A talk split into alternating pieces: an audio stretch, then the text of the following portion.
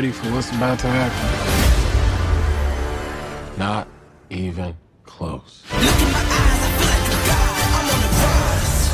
So Swagger explores the world of youth basketball, the players, their families, and coaches who walk the fine line between dreams, ambition, opportunism, and corruption. What can we learn about this topic, and what is the main message about this story? Ooh.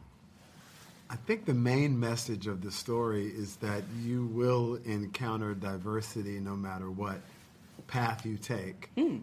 But with a community and with guidance, you can you can navigate the path and and and get to where you want to be. But you know that's not an, that's easier said than done. And and without a community, uh, you you will likely fail. So I think largely this show is about community and uh, how we all need different aspects of that community uh, and often have to learn what we need and how to ask for it. And when I'm gliding through the air, it's like pressing mute on everything else.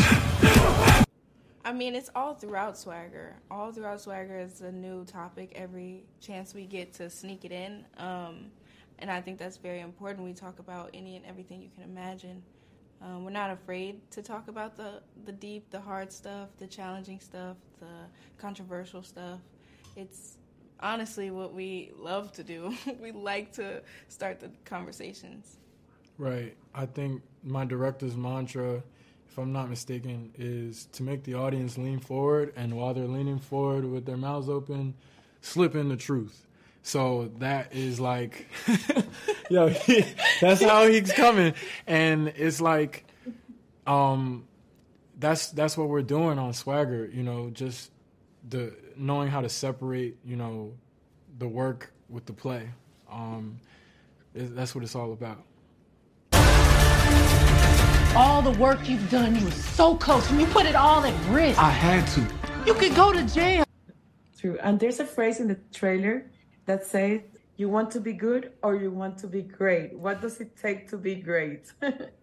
Decide. Do you want to be good at the next level or do you want to be great? A lot of hard work. Um, a lot of not caring what people think. It Hmm. takes uh, it takes a lot of getting out of your own way. It it takes a lot of um, it takes tutel- tutelage. You know, it takes being becoming being able to be an apprentice to learn how to become a master. It takes it takes a lot. It takes a lot of hard work, but that's what separates good from great. No, I feel like you got to know how to separate and manage your time. Um, it's all about managing your time and knowing how to listen to that voice in your head that's telling you, okay, get back to the gym. Okay, it's time to wake up in the morning. Okay, it's time to take it in tonight. You know, okay, it's time to let yourself feel this. You know, now Jace is not, he's not perfect. He's not, you know, just like he, he's figuring out like every other human being, but he listens to himself and he trusts himself, and that's what we want people to take from this. Exactly. And what can the audience expect different from this second season compared to the first season? How does this new season is going to take us to the new level? Jace Carson has arrived. New season, new level. Get your butt to school. Layla. The first season, they were children growing up. Now they're young adults and they're making mm. decisions that could affect the rest of their lives. Mm-hmm. And so, as they're all leveling up, the families are leveling up, the kids are leveling up mentally, socially. They're they're like, oh, they're recognizing each other a little more, you know. Um, also, this season, yeah.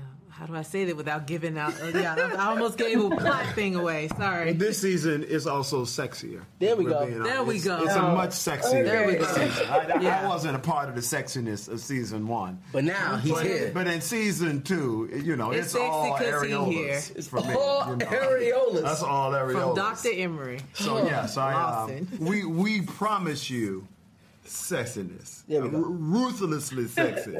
so if you're looking for some sexy fun, Swagger might be a place you want to show for up. you. I'm just saying.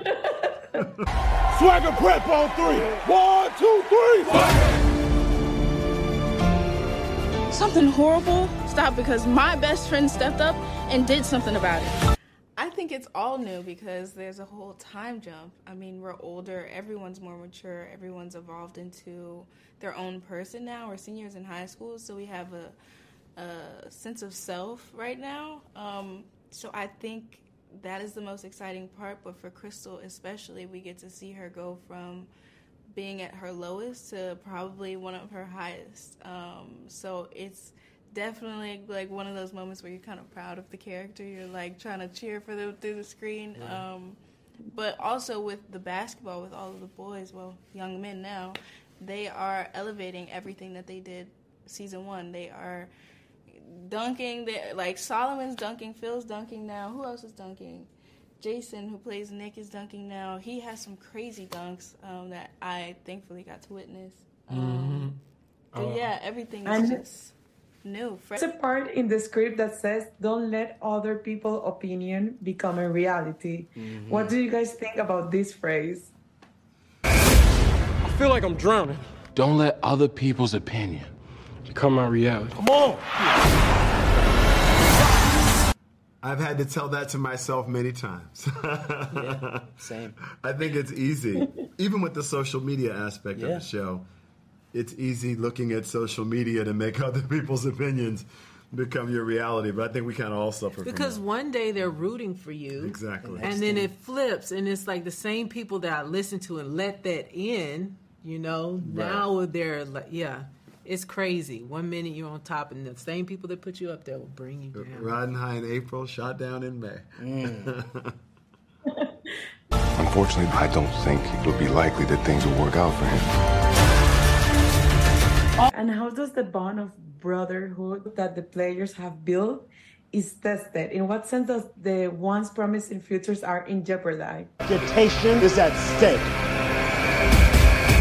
I mean, I remember when some of these jokers didn't want to get on the court in season one, and now it's like we just powwow there, and we've earned each other's respect and loyalty on the basketball court, you know, behind the scenes, and everybody's working with their character and just you know taking ownership of the role this year, and that's that's what you see in the brotherhood, you know, those the blood, sweat, and tears we spent, you know, just roughing each other up and and and um you know just demanding greatness from each other. I think you know it's really exciting. Like one of my most proud moments this year is when phil dunks because you know phil as tall as he is it's it's kind of he struggled to come into that and you know he just does it at ease this year a couple times and you know it, it shows that the message in this story, my you know my my talk, my voice is resonating with him. Jace, who else was with you that night? Let's go, let's go. He attacked the man with the help of three others. Everyone is watching. Wow, I feel like they're a family at this point. Y'all are Yeah. a family. yeah i think even at the end though you it becomes you know you you become a part of our family you know as you're teaching them the the important lesson of democracy and understanding whether it is a uh, a destination or a journey. Uh, you know i think that's something that we are illustrating a lot throughout this season. And yeah, uh, you know, no matter whether certain decisions jeopardize futures or not, we you start to see how we as a community, we as a family, kind of we become stronger when we pull each other together. So and when we don't cancel each other for making mistakes. yes, when we when we have some empathy about mistakes and some understanding that you know we're all dual, good and bad, you know, and mm-hmm. what have you. And sometimes it's better to help somebody up than to kick them in the teeth. In fact, I think all the time, but Yeah. there are those that disagree. wow, I feel like they're a family at this point. Y'all are Yeah. a family. yeah. I think even at the end though, you it becomes you know you you become a part of our family. You know, as you're teaching them the the important lesson of democracy and understanding whether it is a uh, a destination or a journey. Uh, you know, I think that's something that we are illustrating a lot throughout this season and. Yeah, uh, you know, no matter whether certain decisions jeopardize futures or not, we you start to see how we as a community, we as a family, kind of we become stronger when we pull each other together. Mm-hmm. So. And when we don't cancel each other for making mistakes. Yes. when we when we have some empathy about mistakes and some understanding that you know we're all dual, good and bad, you know, Mhm. and what have you. And sometimes it's better to help somebody up than to kick them in the teeth. In fact, I think all the time, but Yeah. there are those that disagree. That's a great message. Thank, thank you so much, all of you, and congratulations. Thank, Thank you so you. much. Thank you. Have a great day. Bye bye. Just on the hardwood, Mr. Carson. Understood? Understood. Jace has got too much riding on his senior year. We need to know he's with someone who will watch his back. You did say if I ever needed anything. Swagger prep on three.